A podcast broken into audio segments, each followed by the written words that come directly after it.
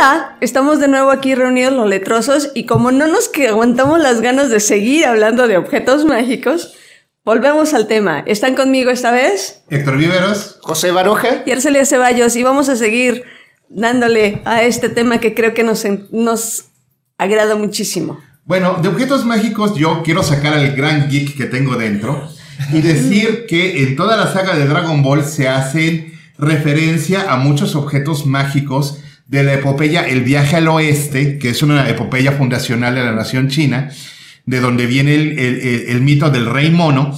Y eh, los objetos que aparecen en la serie son el abanico, que al momento de, de este, batirse provoca, provoca huracanes. Eh, sale en el último capítulo de la serie original de Dragon Ball. Sí, el Bacho Zen. Eh, el, Bacho Zen, sí. Somos geeks. Sí, claro. Sale el báculo mágico. El báculo mágico del Rey Mono, que es mucho más poderoso de lo que se ve en la serie, porque puede volverse tan largo y tan ancho y tan pesado como lo requiere el protagonista. Puede destruir el castillo nada más, dejándolo caer crecido sobre, sobre el objeto que quiere atacar. Y la nube voladora, que solo la pueden eh, usar las personas de corazón puro. Entonces, ahí van tres objetos mágicos que, que, pasaron la cultura popular gracias a Dragon Ball. En Occidente los conocemos nada más por ellos, pero en, en, en Oriente son parte de, de, los viajes del Rey Mono, que el Rey Mono pasa también a la cultura, a la cultura eh, de la India, eh, porque en el Ramayana el Rey Mono ayuda a Rama a recuperar a su novia secuestrada, la princesa Radharani, y, eso, y esos son tres objetos mágicos más que sumar a la lista. Sí, y es interesante las distintas visiones frente a estos objetos mágicos, porque claro, como, como bien dice Héctor, el, allá en Oriente cuando lo ven en Dragon Ball, lo identifican de inmediato como algo que está dentro de la cultura popular, digamos, pero acá nosotros nos lo apropiamos y ya hablamos de las esferas del dragón y hablamos de, del mismo báculo mágico pero desde nuestra visión al otro lado del mundo, digamos. Y bueno, también tenemos el, asunto de, otros objetos increíblemente poderosos. Si, si nos vamos a, todo lo que, lo que hay en la literatura griega, este, el vellocino de oro no dijimos qué es lo que hace, que es la cura de todas las enfermedades, es la panacea. Eh, objetos eh, increíbles, bueno, porque también tenemos que en, el mito de los, de los dioses, cuando son expulsados del estómago de Cronos, eh, de los cíclopes reciben así, que reciben, aparte del, casco de, de, Hades del que ya hablamos, el tridente de Poseidón y el rayo de, de Zeus. O sea, los tres objetos son increíblemente poderosos y ponen a los tres hermanos en un plano de igualdad, el rayo de Zeus que se regenera y que puede derribar a cualquier enemigo de un solo golpe, y el tridente de Poseidón que le da control sobre el viento y las mareas. O sea, son, son armas de, de veras. Sí, sí, sí. No, no, no, son, no son un objeto solamente porque sí, y son con ellos capaces de destruir absolutamente todo. Sí, y además no hay que olvidar que todo lo que implica arma es simbólicamente la extensión de ellos mismos, de su propio poder, que en Occidente en las películas sobre todo también se ha retomado como que el poder no estaba en el arma, sino que finalmente estaba en, en el guerrero. En el, guerrero. Exacto. Sí, y de hecho esta mitología sigue dando y dando y dando. Tenemos las novelas de Rick Riordan, este, como Percy Jackson y el ladrón del rayo, que este mito que viene del año 1000 antes de Cristo sigue y sigue y sigue generando literatura, con mayor o menor fortuna, pero sigue dando. Este, luego en, en Roma, en Roma los objetos ya no tienen tanta, tanto protagonismo como, como lo habían tenido en, en Grecia, pero en el momento en que Roma se cristianiza, tenemos que decir que la tradición cristiana tiene un montón de reliquias con increíble poder. Por supuesto. Está, pues, desde, desde, el, momento en que, con perdón, esto se oye un poquito extraño, pero en Jerusalén existe la iglesia del Santo Prepucio, que fue el momento en que se circuncida al niño Jesús. Eh, eh, eh, durante mucho tiempo se buscó, de hecho, parte de las novelas de caballería de la Edad Media era la búsqueda de la copa con la sangre de Cristo, el Santo Grial. Sí, Santo de, Grial. sí, de hecho ahí retomamos la idea del sincretismo, como la cultura, entre comillas, pagana, como se suele asociar, se va fusionando con la cristiana y empiezan a aparecer estas reliquias que hasta el huesito del dedo meñique de algún santo, que a veces se repite infinitas veces dependiendo del lugar, tiene algún poder que a- atribuible de sanidad, de bueno, de un montón de cosas, como la misma el mismo cáliz de Cristo que aparece, por cierto, en Percival, que ya lo habías mencionado el, bueno, en el programa anterior. En el programa anterior. Sí, de hecho, este, pues con muy mala leche, el caricaturista, este, Rius, aquí en México, este, hace una, hace un censo diciendo que reuniendo todas las falanges de dedos de, de San Juan Bautista que hay en las iglesias alrededor del mundo, resulta ser que, que San Juan Bautista tenía 60 dedos. Este, pero el peso de las reliquias es muy importante en la, en la tradición de Roma después de que abandona los objetos de la cultura griega. Cuando se vuelve, se vuelve cristiana, pues eh, se buscan los clavos de la cruz, astillas de la cruz. Este, de hecho, yo tengo tías que han ido a Tierra Santa y, y se tienen y se, y se traen este frasquitos de agua del río del río Jordán donde fue bautizado Jesús. Sí, pensemos solo en la cruz, que eh, la, la tradición vampírica la retoma después y tiene el poder de doblegar a este ser maligno. Y claro, dejan patente. Y incluso en las películas, cuando se escucha un espíritu, nos falta quien hace una cruz para. a- Claro, andar para poder este, salvarse, ¿no? Claro. Sí. Y bueno, este, en, en tradiciones este, distintas, bueno, ya habíamos dicho que Durandarte, la espada de, de, de Roldán, se convierte en un, eh, eh, en un personaje, en un caballero por, por cuenta propia. Que aparece en Don Quijote, por cierto, en el descenso a la cueva de. eh, en la mitad de- del libro, del total, que son dos libros, se encuentra Don Quijote a Durandarte abajo y le da un tremendo sermón sobre lo que es ser caballero. Sí, eh, tenemos que eh, los objetos siguen teniendo un, un increíble eh, poder porque no representan algo físico, sino una idea. Y como, y como objetos que representan una idea, bueno, el Grial lo tuvimos hasta en Indiana Jones y la última cruzada. Claro. que buenísima película. Esperemos que no la sigan regando con la franquicia ahorita que viene la quinta parte. Ay, sí, sí, vi. Y vuelve Harrison Ford, además, como. Como Indiana Jones de regreso. Claro, es como volviendo del ju- de la jubilación, aparece ahora Harrison Ford. Sí, es que, es que no le alcanzó la Fore.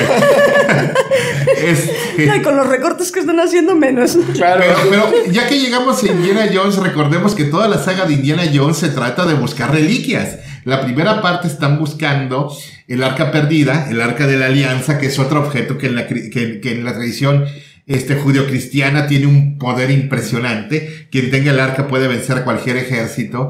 En la parte 2 buscan el corazón de Cali, un, un- objeto de, de- de- de grandes poderes que están usando mal. En la parte 3 están buscando el Santo Grial. Y en la parte 4 están buscando un mito moderno, un mito completamente fabricado en el siglo XIX, que son las calaveras de cristal de la cultura maya, que después encontramos que fue un tremendo fraude, porque no eran de origen maya y... Bueno, es- esas calaveras siguen estando en duda y siguen sacando muchísima información y muchas cosas al respecto, ¿no? Que de todas maneras no sabemos ni de dónde vienen, ni cómo se hicieron, ni para qué sirven. Sí, ahí es más que a Spielberg le encantan los extraterrestres, entonces necesitaba incluirlo de algún modo. No. en la nos saga de cuenta- Jones porque no los había metido. Exacto. Sí. Ahora, también hay que tomar en cuenta lo siguiente, los objetos mágicos no solamente es el asunto de poseerlos o de poder tener poderes sobrehumanos con, al respecto, ¿no? Porque también los, po- los- esos objetos mágicos tienen ciertas condicionantes. No los puede agarrar cualquiera. Ni usar para cualquier Ni cosa. los puedes usar Sí, para cualquier cosa. eso. Y ese es un asunto que también de alguna manera viene a darnos una especie de, de golpe a la cultura, porque tener objetos mágicos por tenerlos es como juntar cartitas en un álbum. Ajá. ¿no? O sea, no sirve de absolutamente nada, pero tienen ciertas condicionantes.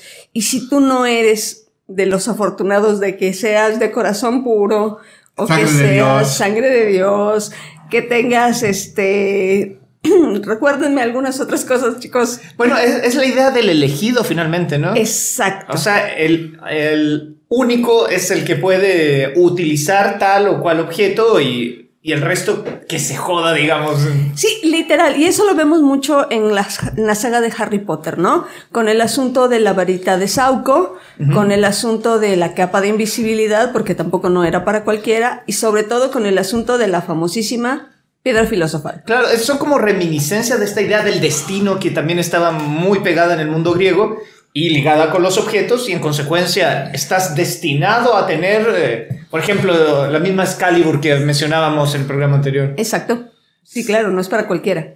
Sí, eh, eh, el objeto, el objeto te busca y esto me lleva al objeto más poderoso en, en finales del siglo XX, principios del siglo XXI, que es el anillo único. el anillo único, sí, te da invisibilidad, pero eso es la cosa de menos, es protección.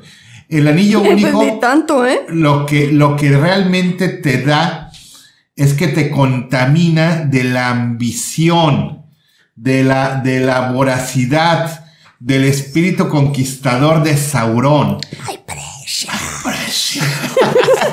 y, el, y, el anillo único solo funciona en Sauron. Y tú lo sabes que solo funciona en Sauron. Pero de todas maneras lo quieres. Pero de todas maneras lo quieres y te haces adicto a él. Y, el anillo único, el anillo único realmente nos conecta con el cantar de los nivelungos.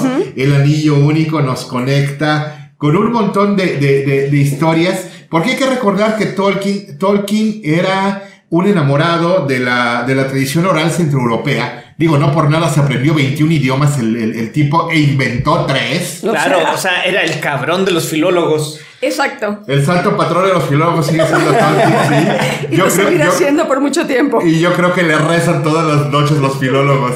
Ah, por cierto, saludamos a un filólogo colombiano. Uh. Sí, sí, sí. Eh, José Manuel Pembetti, que se acaba de ganar un premio nacional de cuento allá en Colombia. Ándale, felicidades. José. Ajá, y, y, y, ser filólogo. Mira, si, si yo como letroso hubiera sido más hombre, hubiera estudiado filología pero no me alcanzó, no me alcanzó. Eso, eso es valor. La verdad es que hay que tener unas cualidades muy específicas para ser filólogo y entonces diríamos que es una especie de objeto mágico. Sí, claro. definitivamente. De hecho, conozco mucho filólogo que con su objeto mágico es, son las estampillas. Y tienen una manía por juntar estampillas. José, tú cuéntanos qué onda con eso. Vale. Entonces, después del saludo, Tolkien Tolkien retoma todos los mitos de la tradición este, eh, oral o, escrita en antologías perdidas en idiomas sin traducir del centro de Europa y lo convierte en una historia narrativa que hay que decir que Tolkien es un excelente filólogo, pero como escritor no tiene ritmo. No, tiene ritmo y, y le falla mucho el drama.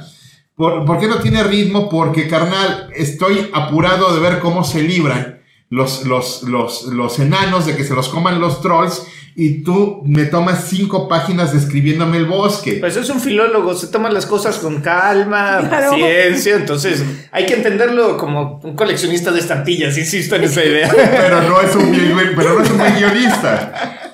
No, pero imagínate, si él no es un buen guionista, uno que lo sea, o sea, tenemos que aceptar que toda su obra nos vuela la cabeza de manera impresionante. Sí, y hablando de los objetos mágicos en el Señor de los Anillos, porque en los Señor de los Anillos hay un chingo de objetos mágicos. Muchísimos. Eh, la varita de Merlín de, los cuentos, de, las historias arturianas se convierte en el bastón de Gandalf. Sí, claro. Primero el gris y luego el blanco. La espada rota, la, simple espada rota vuelta a forjar. Eh, eh, lo que dice Baruch es la teoría del elegido. Este... Sí, o sea, tenemos ahí también el trasfondo judeo-cristiano, que es muy de Tolkien. Hay que recordar que es amigo de, de Luis, eh, que es el autor de Narnia. Y que finalmente esto es una competencia, quién escribía la mejor obra. Sí, sí, sí, la verdad es que Barry, este, Luis y, Tolkien estaban en una competencia feroz, este, y pues los, los eh, eh, la, influencia del cristianismo en, Luis es, es, increíble. De hecho, prácticamente es una versión abreviada y, con más acción de- del Viejo Testamento al Nuevo Testamento todas las crónicas de Narnia. Sí, Donde Aslan es una alegoría de Jesús que no puede ser más clara. Como la primera película de. Matrix, por cierto, que, que hace exactamente de- lo mismo. Ah, bueno, ya que, ya que toca Baroja, este. Bueno, hay cosas que en cualquier video, en cualquier video del significado verdadero de Matrix se van a encontrar. Como que eh, este Neo es Thomas Anderson por Thomas Santo Tomás, hasta no ver, no creer. Y Anderson significa hijo del hombre, que es uno de los, de, de los epítetos con que se conoce Jesús. Pero este, de Matrix tenemos que hablar que también tiene que ver con la postura de Jim Baudrillard sobre realidad e hiperrealidad. Sí, claro. Ahora, sobre el tema de los objetos mágicos, casualmente, no, No, accidentalmente. no, no, aquí no hay casualidades. Claro, accidentalmente te toco lo de Matrix porque ahí aparecen, podríamos decir, neo-objetos mágicos, a propósito del protagonista, que tienen que ver con la tecnología, que es... El teléfono. Nokia, o sea, es que en realidad la Matrix 1 es el comercial más grande de Nokia que ha habido. Exacto, y Nokia es aquel que nos conecta con la otra dimensión. Exacto. Es, es interesante pensarlo desde el objeto mágico en esta cyberpunk que se, que se Que se reinstala con. Matrix, claro. Sí, y, y, y Neo, pues Neo, o sea, el nuevo, el, el- el- realmente Neo en realidad es un objeto mágico personificado. el, el elegido, sí. Este, y el asunto, y no, no, es que, es que llegando a Matrix y al Cyberpunk nos ponemos, nos ponemos densos.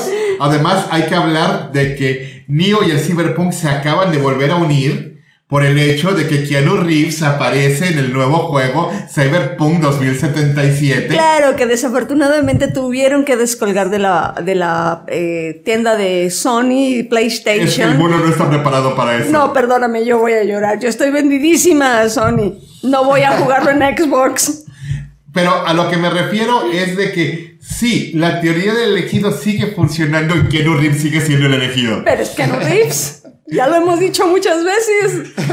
Eh, José todavía no lo sabe, pero nuestro colaborador Felipe Valdés Contreras y, y a Celia le prenden veladora. No, no, no, no. Neto. Ernesto. Ernesto. Le Ernesto. prendemos veladora a Keanu Papacito Reeves. Sí, es que eh, en algún punto él se volvió un ser mitológico también. Exactamente, en este punto es súper curioso cómo parte de nuestra cultura pop se convierte en pequeños objetos mágicos o en, eh, o en simbólicos elementos mágicos, Sí, ¿no? de hecho, En Reeves Keanu Reeves. representa todo lo que es bueno dentro de la Todo lo que es industria bueno. del cine. Exacto. Y uno ve los memes y dice, wow, este es el Wow. Neocristo.